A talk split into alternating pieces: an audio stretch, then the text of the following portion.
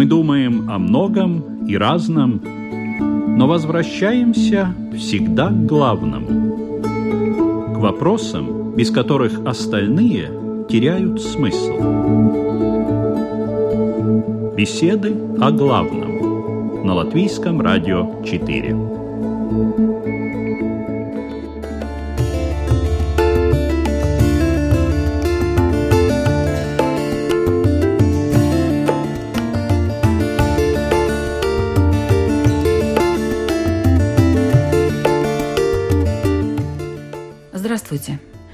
Программа «Беседы о главном». Ведущая Людмила Вавинска. На прошлой неделе мы начали тему рождения. Рассмотрели разные вопросы. Например, что происходит, когда человек рождается, и какие обязательные ритуалы исполняются в самом начале, в первые минуты его жизни. Обсудили и то, как относиться к рождению детей одного пола, когда в семье рождаются только девочки или только мальчики – к рождению девочек как относиться, что в некоторых религиях раньше считалось плохим знаком. Участники беседы высказали мнение, почему в некоторых семьях дети появляются далеко не сразу, а в каких-то вообще их нет. Но осталось много других вопросов, не менее важных. Сегодня мы уже в несколько другом составе постараемся на них ответить, в том числе и прокомментировать ваши, уважаемые радиослушатели, истории и ситуации – Итак, тема рождения ребенка, божественное чудо или инстинкт продолжения рода. Сегодня в студии присутствуют Равин Калев Крелин. Добрый день. Старобряческий наставник отец Георгий Замараев. Добрый день. Лютеранский пастор Гирц Прамникс. Здравствуйте. И имам Мухаммад Гига. Добрый день. Давайте для начала, так как сегодня разговор пойдет о довольно сложных темах, Определимся, когда, каким образом и откуда у человека появляется душа. Что об этом говорит ислам? Наш пророк Мухаммед, он поведал о том, что этапы эмбриона, они развиваются следующим образом. Этапы эмбриона в чреве матери. Первые 40 дней в виде капли, вторые 40 дней в виде сгустка крови, третьи 40 дней в виде куска плоти. После этого создается душа, и поэтому уже мать чувствует уже движение младенца. Эти этапы эмбрионные, кстати, подтвердила современная медицина, может, без упоминания души, из-за того, что они все сведущие в, в религии. Но таким образом вот развивается этап эмбриона. То душа. есть душа появляется уже на... После 120 дней беременности, угу. уже на четвертом месяце. А откуда она появляется, известно? Богом создается конечно же, все наше убеждение, что все создается Богом из небытия бытия. Ангел приносит душу. А как она определяется, эта душа? Что именно вот этому плоду, вот эта душа? Есть какие-то Это правила? уже как Это по нет, да? предопределению Бога. Хорошо. А как душа попадает в тело, скажем, с точки зрения христианства?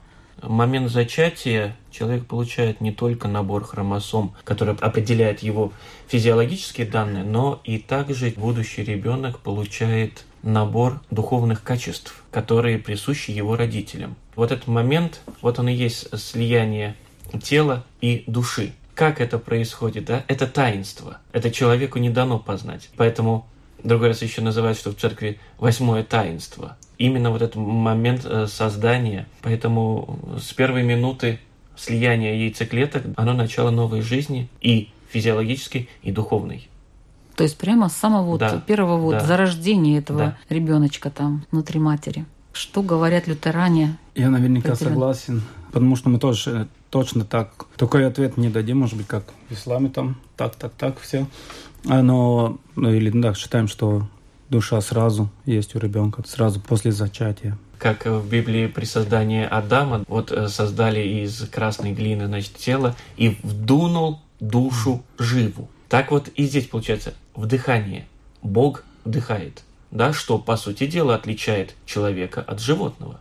Что mm такое душа с точки зрения иудаизма? Так же, как если тело не готово носить душу, они расстаются. Это называется смерть также для того, чтобы им сойтись вместе, оно должно быть готово. То есть какое-то время должно пройти между зачатием и подготовкой вот этого вот э, комочка, да, вот, э, как сказал коллега, в который э, ну, приходит сколько душа. дней нужно? 40 дней. 40. 40 дней. У вас раньше душа приходит. Я имею в виду, с точки что- зрения ислама, там да, я думаю, 120. что она у всех людей приходит одинаково, мы можем только поспорить о технологии, как это происходит. Но понимание наше именно из смерти, что тело не готовое, не можущее носить душу, теряет его. Так для того, чтобы принять его, нужно подготовиться. Не в капельку. Должна быть какая-то уже база для того, чтобы можно было работать с душой. Ну, душа, допустим, у плода, хорошо, вот она есть. А какое взаимодействие с телом происходит? Развивается ли она там внутри, или она просто ждет, когда ребенок родится? Это живое существо. Живое существо, которое пребывает в неком развитии. Мы, рождаясь, проходим этапы развития. Но с момента, когда душа есть в теле, какое бы это тело ни было бы маленьким, рыбообразным и тому подобное, это живое существо, и оно проходит некие процессы. Процессы роста, процессы развития, процессы, можно сказать, отношений между телом и душой. Уже значит, зарождаются отношения между ними. И они развиваются до родов и после родов. Ну вот до родов, опять-таки, скажем, есть какие-то проблемы. Замершая беременность. Вот говорят, что замер плод, то есть ну, непонятно, как он там себя чувствует, родится он, не родится. Хотя бывали и довольно часто случаи, когда все было в порядке потом. Но бывало и не очень хороший был исход. Вот тут как взаимодействие между душой и телом происходит. С чем это вообще может быть связано? Вот с точки зрения религии можно как-то это объяснить? Я боюсь, что я так не смогу сразу дать такой ответ с точки ну, зрения так, э, с нашей религии. Мы просто всегда смотрим, говорим, что как раз в тот момент, когда мама ничего такого плохого не делала, ну, из себе и все просто нормально шло, и вдруг что-то такое происходит, тогда мы просто молимся Богу и эти вопросы задаем Ему. Почему? У нас не всегда есть на все ответы, и не всегда нам нужны ответы на все. Но есть какая-то мотивация, наверное, которую мы не знаем. Видимо, из высших сил. Есть много вещей, которых мы не знаем. Да-да. Э, Вот говоря о замершей беременности или же выкидыш тот самый, если это случилось, нам не дано понять, почему. Значит, Господь так попустил. Но мы должны понимать, ничего не происходит просто так, и любые такие действия не являются наказанием. Господь, допуская даже зло своего рода, это не является наказанием за что-то. Это делается для улучшения чего-то, да, в будущем, для исправления, может быть.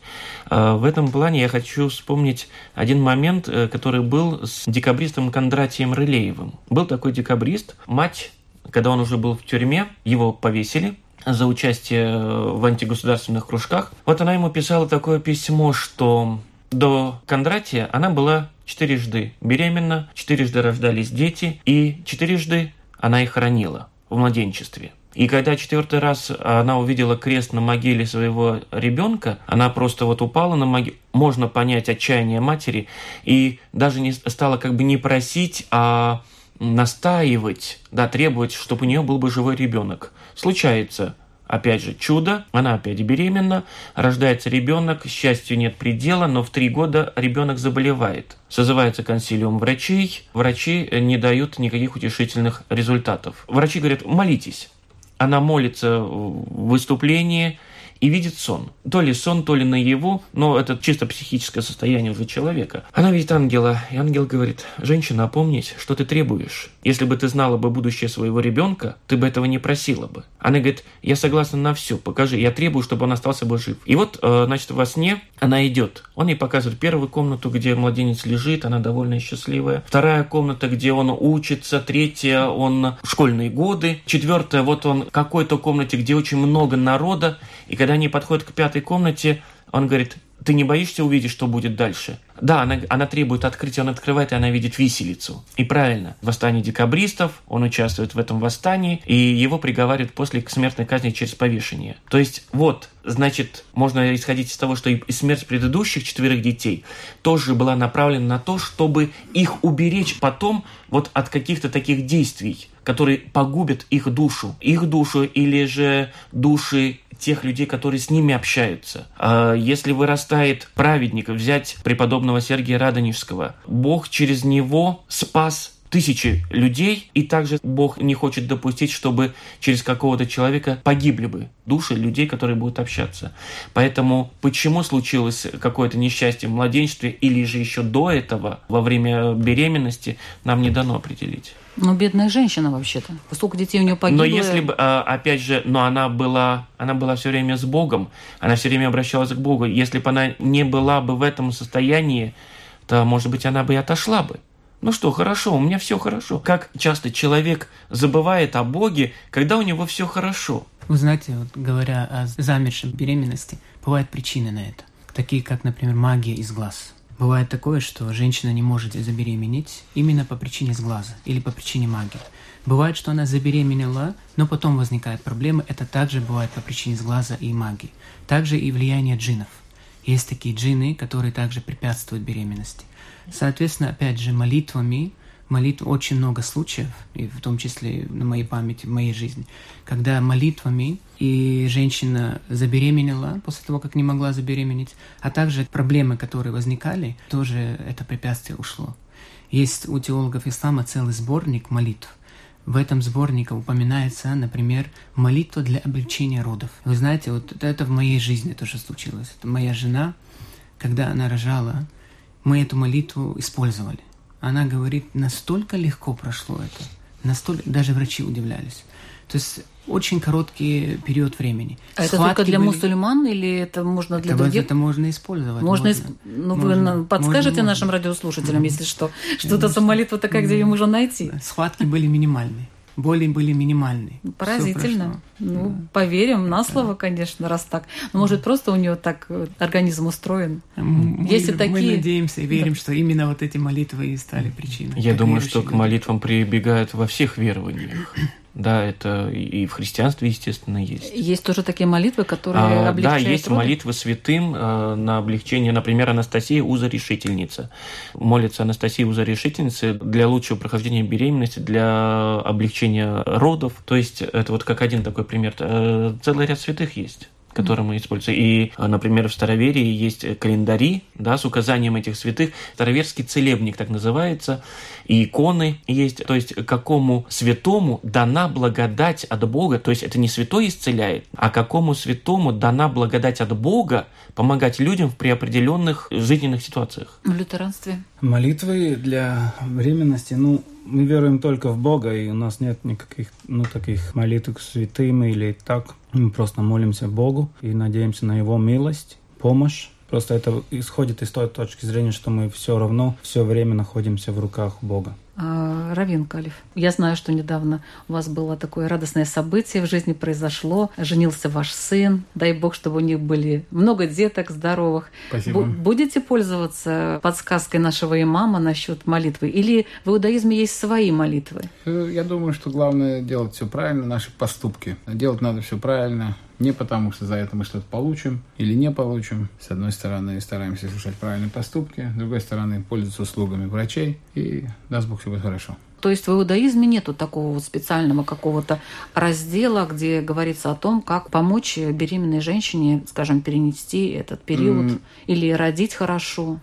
Очень мы стараемся сделать так, чтобы мои отношения со Всевышним не находились на уровне «ты мне, я тебе». Э, надо с целым выстраивать правильные отношения, а не просить тот момент, когда мне очень нужно. Конечно, естественное ощущение человека – это делать какие-то добрые дела именно тот момент, когда ему что-то нужно. И, как говорится, но даже если человек сделал доброе дело не потому, что он любит Всевышнего, а потому что ему что-то нужно, доброе дело остается быть добрым делом, и, конечно же, это принесет добро в мир.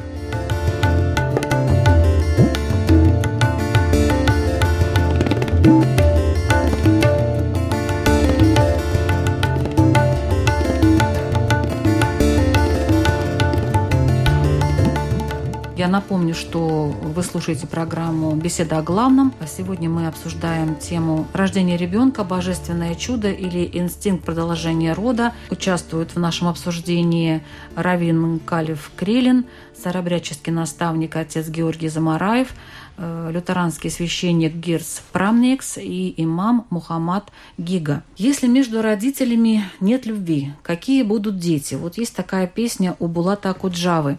А от любови бедный ребенок будет бледный. Есть ли такие какие-то моменты в отсутствии любви, что дети будут какие-то, ну, не такие, какие могли бы быть, если между родителями есть любовь?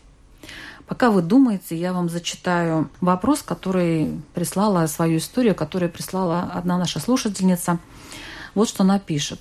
Я вышла замуж три года назад, просто понравился человек. Любви не было, была симпатия, большая симпатия.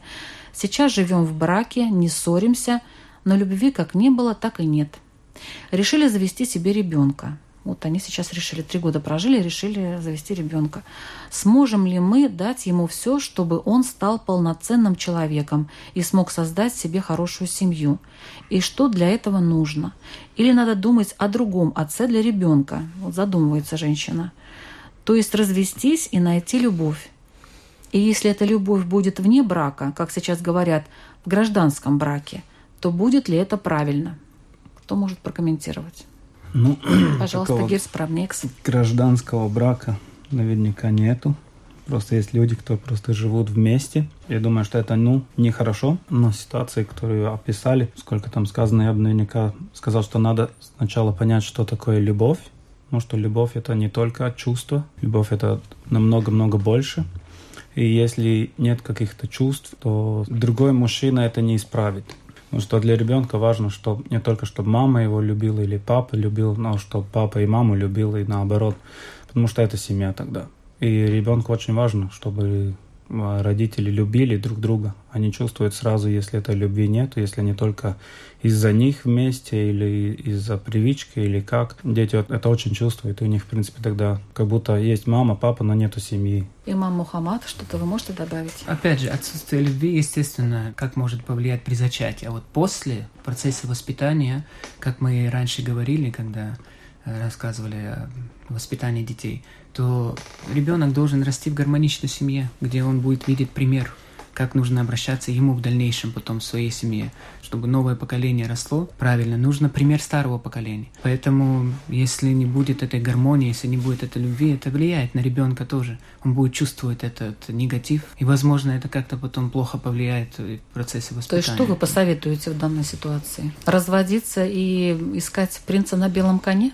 Э, развод это такой крайний случай, наверняка. Если бы еще больше подробностей она нам написала бы, возможно, потом я смог бы дать какой-то совет. Но если нет любви. Вот, э, кстати, в одной из проповедей я часто э, слушаю, смотрю разные религии. Очень интересно. Один исламский проповедник, он сказал вот такую фразу, которая мне запомнилась, и даже вызвала у меня улыбку некоторую. Запах рая не почувствует та женщина, которая из-за такой мелочи хочет развод. Знаете, о чем это? О любви. Он это говорил о любви. Но в данном случае я скажу, что такое любовь. Любовь как высадка гормона, тестостерона в организме, которая вызывает чувство эйфории. Вот это любовь. Это временное. С точки зрения биологии 3-4 месяца длится высадка этого гормона, все, потом это проходит. Э, недаром говорят, что вначале любовь, а потом обыденность. И если бы, скажем, наши предки действовали бы таким принципом, вот все, у меня гормоны от него исчезли, нет любви, все, я пойду искать следующего чтобы у нас было. Если они зарегистрированы хотя бы юридическим браком, да, все нормально. Как она говорит, жить в так называемом гражданском браке. Нужно запомнить, гражданский брак – это тот, который зарегистрирован юридически или в церкви. Все остальное – блуд. Церковь дает четкое определение. Это блуд. И поэтому ей нужно для начала разобраться, что ей нужно. Ей нужны гормоны или ей нужно вот человек, который будет ее любить своей какой-то любовью. Потому что она, опять же, рисует себе какие-то образы. Но здесь идет работа двух сторон. Да, не так, что вот она будет... Ну, может быть, это просто молодость. Может быть. Э, это такое вот э, а, стремление к идеалу. Видите, не еще следующий люблю. момент. Я думаю, что здесь сказывается предыдущее поколение. Она уже выросла в той среде, когда считается вот это нормой. Да, вот там не получилось, это я ушла туда. Нельзя. Христианская ценность, христианское начало говорит о том, вот, женились, все, ну, должны быть. Как Ну, раньше было, терпи, весь, тер- да, да, терпи, весь но путь. все, выбрал этот Мгм. путь, значит, терпи. А в иудаизме как у нас? Что бы, кстати, вот э, вы сказали? Опять же, мы очень мало знаем про эту историю.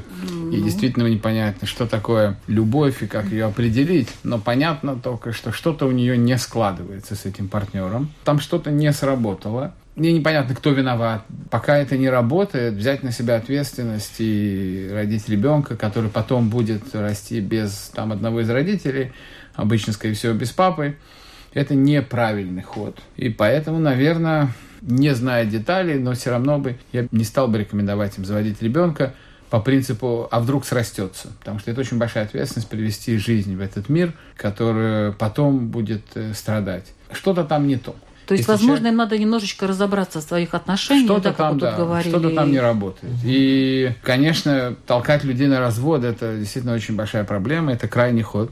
Но этот ход есть, развод существует. Как говорится, тюрьма, из которой можно выйти, не тюрьма, а дворец, из которого нельзя выйти, тюрьма. Вот поэтому семья – это наличие возможности соединиться, то есть брак – и наличие разойтись, то есть развод. В Талмуде очень интересно, есть очень много трактатов, посвященных различным темам, и они идут в неком логичном порядке. И трактат развода идет раньше, чем трактат, говорящий о браках. И задают мудрецы вопрос. По логике должно быть наоборот. Сначала идет брак, потом развод. И ответ такой, что э, Всевышний дал лекарство, еще только появилась болезнь.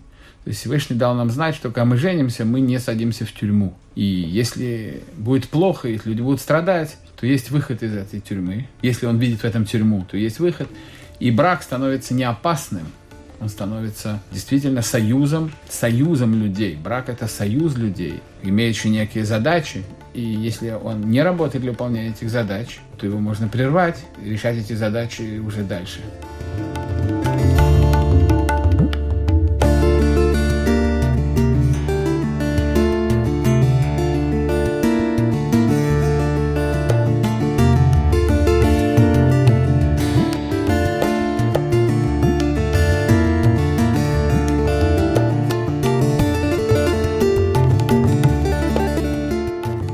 Смотрите, женщина заводит ребенка ну, от того, кого любит. Такое тоже бывает, хотя она в браке. И вот тоже есть один такой вопрос, очень короткий, мужской.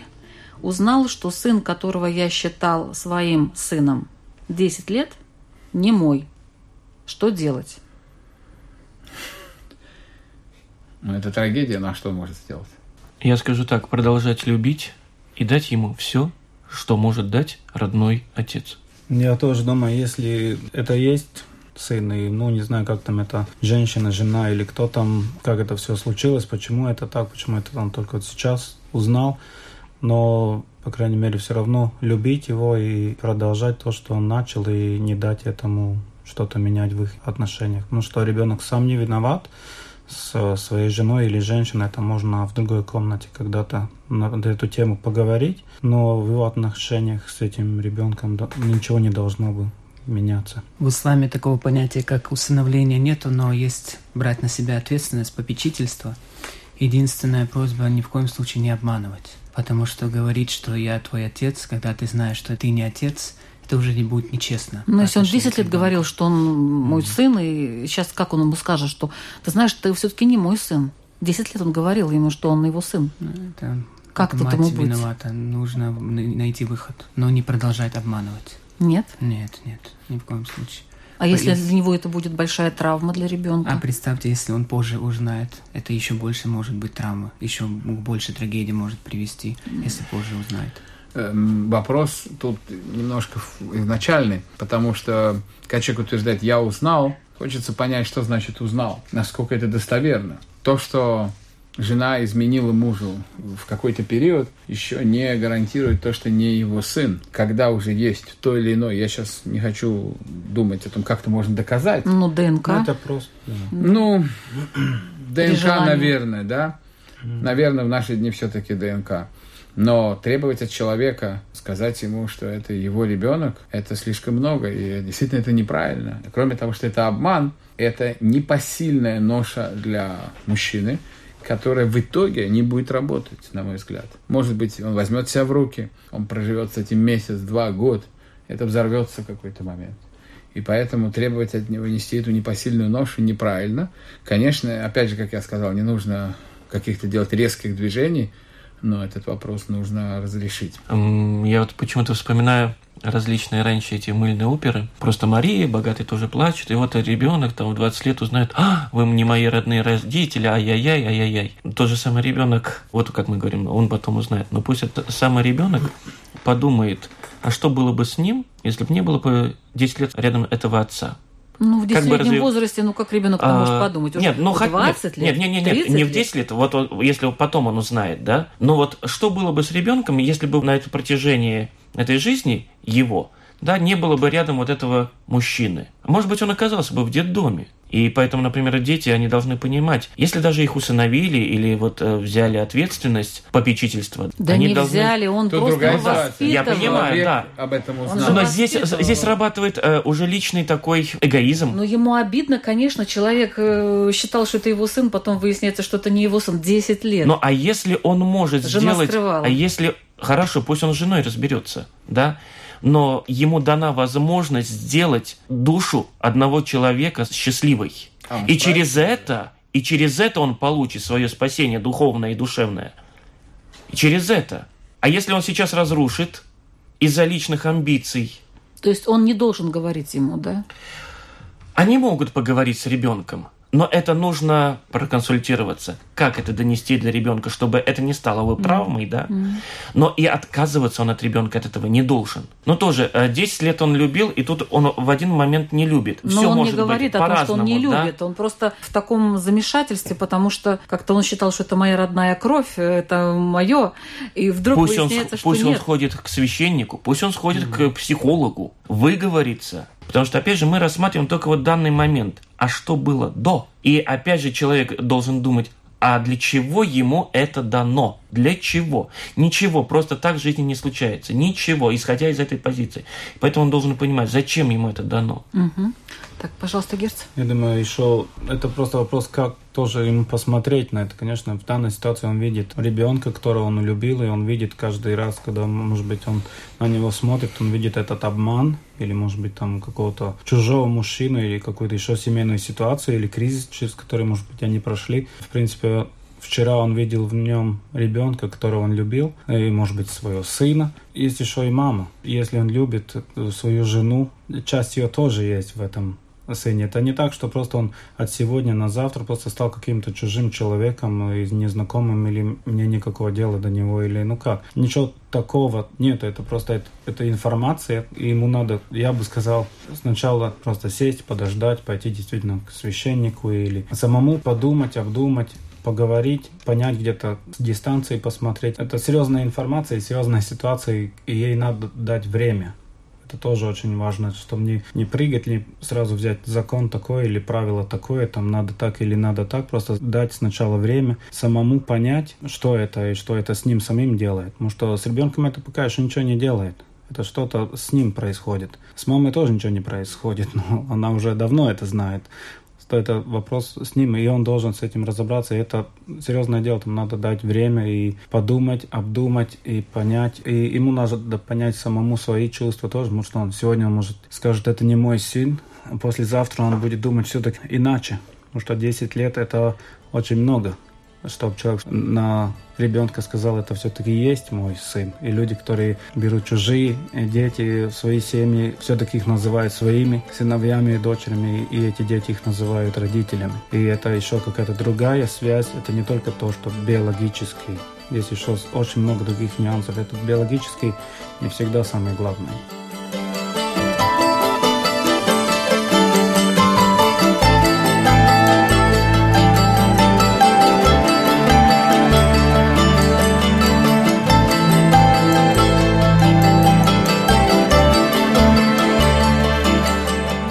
Мы подходим к решению глобальных вопросов, пытаясь измыслить самостоятельно что-то. И опять же, не имея духовной основы, но мы не сможем решить правильно эти вопросы.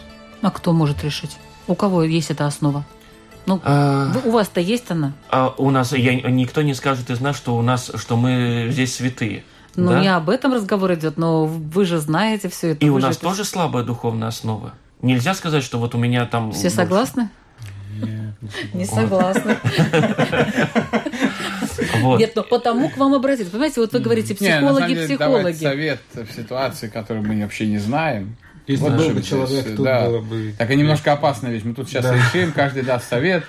Евреи Один- пойдут за мной, из религиозных каких-то понятий. Один- один- Можно взять лучшее. из Один совет – молиться. Есть, есть правила в религии, да? Вот. и есть подход, каким Вот. образом донести это правило. Вот э, четко и ясно было сказано. Значит, сказать, что ребенок, извини, но ты не мой сын, но при этом я буду также с тобой жить, воспитывать тебя, как и было. Это, Честно. это вот вариант Честно. э, ислама.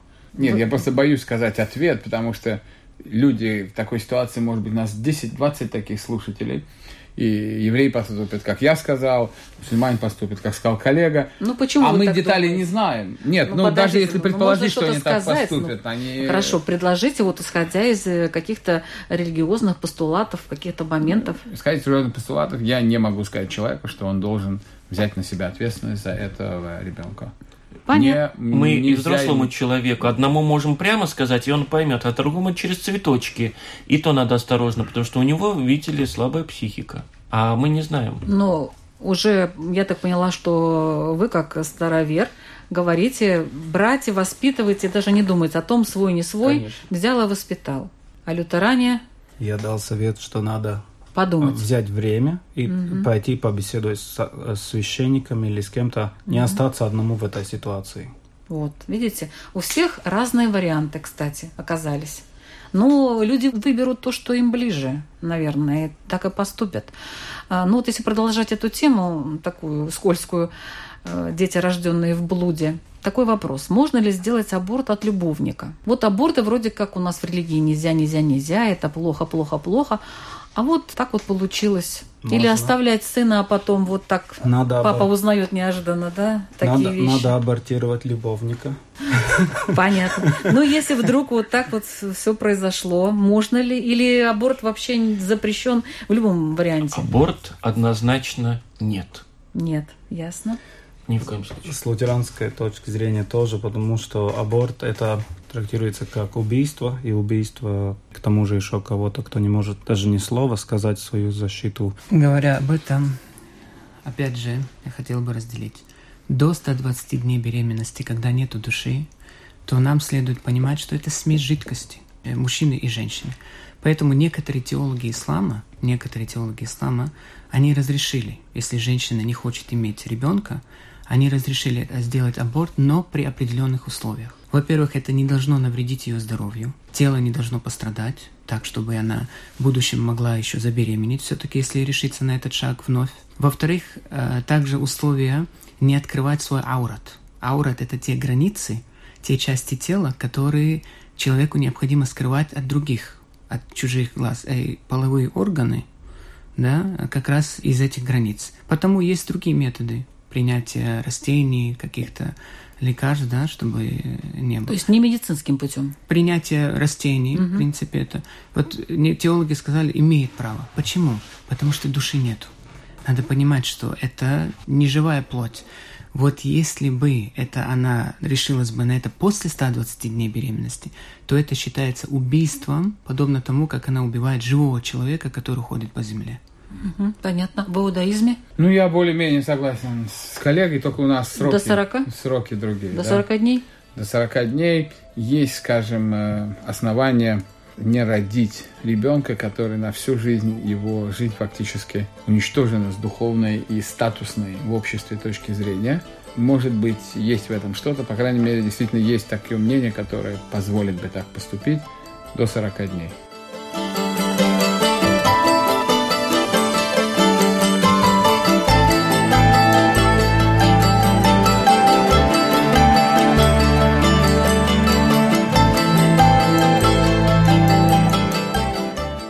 Движение против абортов. Есть такое движение, оно довольно сильное. Честно говоря, у меня есть некоторые сомнения насчет этого движения. С одной стороны, вроде все понятно, и церкви поддерживают это и так далее. С другой стороны, то, что происходит, иногда некоторые акции меня просто шокируют. Например, несколько лет назад была такая акция. Прямо перед отелем Де Рома на площади были выставлены в ряд сделанные из бетона. Очень реалистичные фигурки младенцев, натуральную величину. Организаторы таким образом пытались протестовать против абортов. Вот у некоторых фигурок даже появились цветы. Люди приносили цветы, да? То есть люди эмоционально реагировали на эту акцию. У меня вопрос к вам, представителям церкви, религии. Насколько этично и правильно было делать вот такую акцию, тем более в центре города, на пути у пешеходов, которые, честно говоря, даже и не ожидали, там дети иногда шли вот вместе с родителями и дети, а что это такое, почему эти маленькие лежат, почему они такие, то есть, в общем-то, люди не ожидали, что они посреди Старой Риги окажутся на кладбище, хоть и импровизированном. И насколько вообще это этично по отношению к женщинам, которые, возможно, по разным и даже вполне объективным причинам пошли на этот шаг и без того очень жалеют об этом. Но аборт это действительно убийство. Это убийство живых людей. И людям должно быть, как говорится, очень страшно. Людей должно потрясти. Им действительно должно быть некомфортно, что в обществе существует. Я сейчас не говорю, есть аборты по медицинским показаниям, есть ситуации. Ну, вот именно, Но, есть же всякие знаете, по медицинским показаниям это вообще не учитывается. Это вообще, я думаю, что это не имеет к этому отношения. Мы говорим про то, что люди живут, не контролируют свои физические потребности, а потом решают эту проблему за счет э, живых уже существ. И в первую очередь я уверен, что подобные акции устроены против этого. Цель таких мероприятий, чтобы люди вздрогнули. А лучше это сделать действительно на центральной площади, потому что люди должны понимать, не может быть комфорта в обществе, которое закрывает глаза на легальное убийство. Но вам не кажется, что, посмотрев вот на это, пройдя там несколько раз, женщина, которая очень, допустим, даже, может быть, хотела детей, но по медицинским показаниям вот пришлось сделать этот аборт, те женщины, которые туда цветы приносили, я об этом говорю, да, которые действительно эмоционально очень сильно переживали, видимо, вот эти моменты, она просто придет домой и примет таблетки, я не знаю, ну что-нибудь такое. Может быть, и же такое воздействие. Я понимаю, что здесь сидят одни мужчины. Я одна, как представитель прекрасной половины, назовем так это, да, которая понимает, что это такое, что такое ребенок и что вообще может произойти в организме женщины. А знаете, сколько женщин пережили выкидыш? Они не могут один раз, второй раз, третий забеременеть. Умирает ребенок. А какие-то другие берут и вот тот, что им дано, этот подарок, берут и убивают. И я уверен, что это не распространяется и в эмоциях людей на людей, которые были в медицинской опасности и пошли на аборт. Эти люди вообще стоят в стороне от всей этой истории. Но те, которые пережили выкидыши, которые не могут забеременеть, и видят, что есть женщины, которые вот так вот выкидывают эти божественные подарки, не просто а... выкидывают, убивают. Да, да, да. Пусть а им будет плохо, Хорошо. пусть они, пусть да, они да, себя... да, пусть, они, пусть им будет плохо. А есть такие, которые никогда не делают абортов, а рожают, рожают, рожают, рожают э, детей, причем в пьяном виде э, беременеют, в пьяном виде курят, пьют и наркотики принимают, и потом эти дети оказываются в детских домах, и это лучше. Аборт это не решение, это нет, нет, нет, это я вопрос, не про аборт, я уже про другое немножко это говорю. Это вопрос жизни как люди живут, это просто Ну хорошо ли это вот этого. тогда вот, вот так вот себя вести? По-другому. То есть не делать аборты, но при этом, в общем-то, всех своих детей отправлять куда-то в социальное учреждение. Живите вы там, государство воспитает как-нибудь. Конечно, это плохо. Говорю, надо смотреть опять три шага назад. Ну, наша жизнь надо, с такими людьми надо работать, надо смотреть, им нужна помощь. У кого больше грех? Окей, okay, но ребенок уже есть. Вот он живет в детском доме, и жизнь его вполне может быть, ну, не скажу обречена, но не будет самой радужной. Давайте убьем сразу там. Это то же самое. Но в каком моменте убить этого ребенка будет э, легитимным? Давайте пойдем в детский дом, обреченные дети, ничего радостных в жизни не ждет. До 18 лет, например. Может быть, да, поубиваем их там. Почему нет? Неполноценный человек. Вы знаете, хоть мы и сказали, что аборт при определенных условиях дозволено, но это не означает обязательно. То есть надо разграничить, да? Есть разрешенные вещи, дозволенные вещи в религии, но это не обязательно, что они обязательны к выполнению. Поэтому, конечно, лучше поговорить. А говоря о том, что вот она рожает, рожает, это уже э, забота государства. Потому что если бы это было при правителе мусульман, как раньше это было, они бы не позволили, чтобы женщина вот таким образом пьяная там или кинула ребенка. Нет, там есть уполномоченные лица, которые следят за этим. И однозначно не позволят такого. То есть это уже забота... В мусульманском мире не позволят, а в христианском? Я говорю то же самое, но если мы видим такие ситуации у нас в наших общинах, я знаю такие ситуации, я знаю, где есть женщины, у которых несколько детей, у каждого другой отец, конечно, мы там смотрим, и надо там что-то делать. Я говорю, это, это не люди, Нам не надо подходить к таким ситуациям, как будто это нормальная ситуация. Это специальная ситуация. Таких мало. Пример, как вы привели, таких очень-очень мало. Этим людям нужна помощь. И наверняка, если мы посмотрим назад, в моем опыте, там проблема в семье перед тем уже. В семье этой женщины уже были проблемы. Но церковь как-то может помочь? Может. Может и старается, как может. Потому что это есть эти ситуации, в которых ну, можно. Стараемся. То есть, если, скажем, этот человек находился бы все-таки в какое-то общение, ну да. вот, например, там угу. в лютеранской или старобрядческой, угу. то, в общем-то, не допустили бы такой ситуации. Чаще всего такие ситуации происходят, потому что люди без контроля, часто они одиноки. Государство за ними не присматривает все равно. Э, если у них нету родителей или друзей, или они вообще от общества больше так. Общество, Изгои общества. Да, да, тогда, mm тогда такое и происходит. Если люди, у них есть цель в жизни, люди вокруг и заботятся, и то у них тоже, ну, такие вещи тогда уже не происходят. вот прозвучало несколько раз, насколько это этично, да, по отношению к тем женщинам и все прочее. Мы вот говорим о такой видимой этике. Если бы нам было бы дано видеть духовными глазами наше еще духовное состояние каждого человека, то мы бы начали бы говорить, насколько этично вот человеку, духовно воняющему, омерзительно воняющим от своих грехов, находиться вообще в обществе. И как он вообще такой может выходить в общество? Дальше вот, если кто-то из людей говорит, вот, она там пьяница, проблуда такая, сякая, э, рожает и никаких проблем, а я вот не могу родить. А вопрос, а чем ты отличаешься от нее? Хотя бы ты соблюдаешь посты и все, но ты при этом осуждаешь. Вспомним притчу о мытаре и фарисее, когда один, изображая себя праведника, да, говорит, вот я такой секой хороший, этакой. Да, вот он совсем не такой, как этот мой сосед, мытарь и все прочее. Может быть, она проблуда, но она никого не осуждает. То есть нам не дано понять, в каком состоянии кто сейчас находится. Если тебе не дано дети, значит, значит так оно должно быть.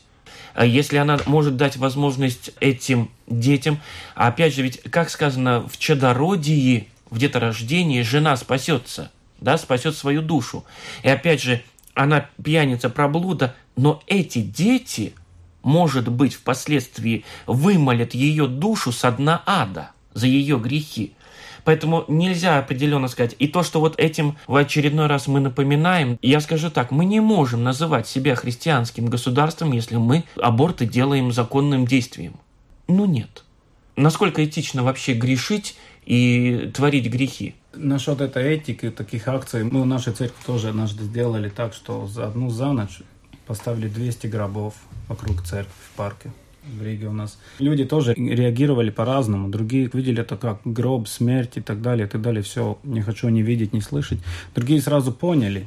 Они посмотрели, что там надписи какие-то, они поняли, на что, что это, ну, все-таки вопрос жизни и смерти, и для чего я живу. В конце концов, ну, мимо гроба никто не пройдет мимо. Моменто мори. И это сразу их как-то, они понимают, это реальность. Мы можем бежать от этого, но это реальность. Так оно и есть. И я думаю, в этом тоже нет никакого страшного. Я думаю, если я включаю телевизор или смотрю, что по интернету или повсюду, что у нас висят за всякие рекламы повсюду, то не больше там даже хочется вопрос этики задавать больше, чем нашей вот такой акции.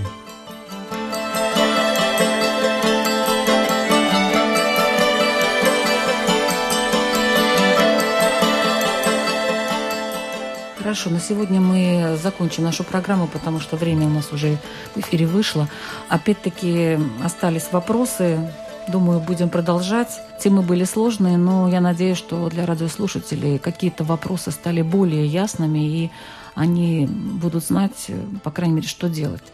Вопрос радиослушателям мне бы хотелось, что вы задали. Давайте тогда начнем с имама Мухаммада Гиги. Хочется, чтобы каждый задал себе вопросом, прежде чем принять такое важное решение, завести ребенка.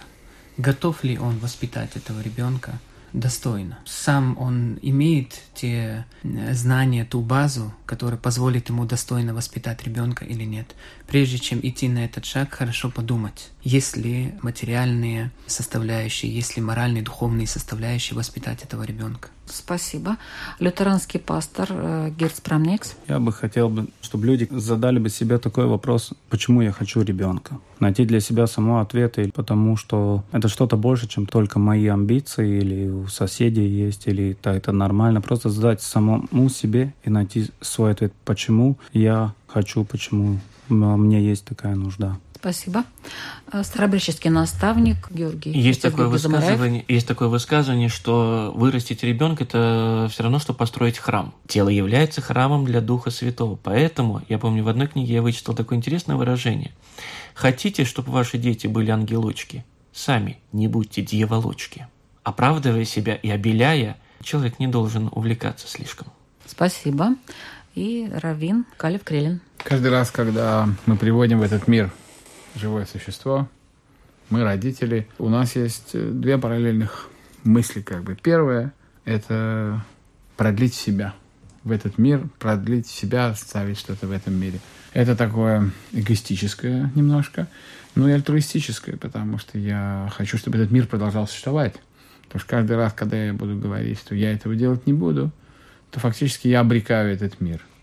И вот мне такой интересный вопрос, как бы я бы сделал даже статистический опрос э, среди слушателей, если мог бы. Какой процент первого и какой процент второй мотивации находится в каждом из нас, кто выносит решение завести ребенка? Какая часть – это себя провести этот мир, а второе – какая часть моего намерения – это просто продолжать, чтобы этот мир существовал. Такой вот мини-опрос. Спасибо. Постараемся провести его. Э, программа «Беседа о главном». Ведущая Людмила Вавинска. До следующих встреч. thank you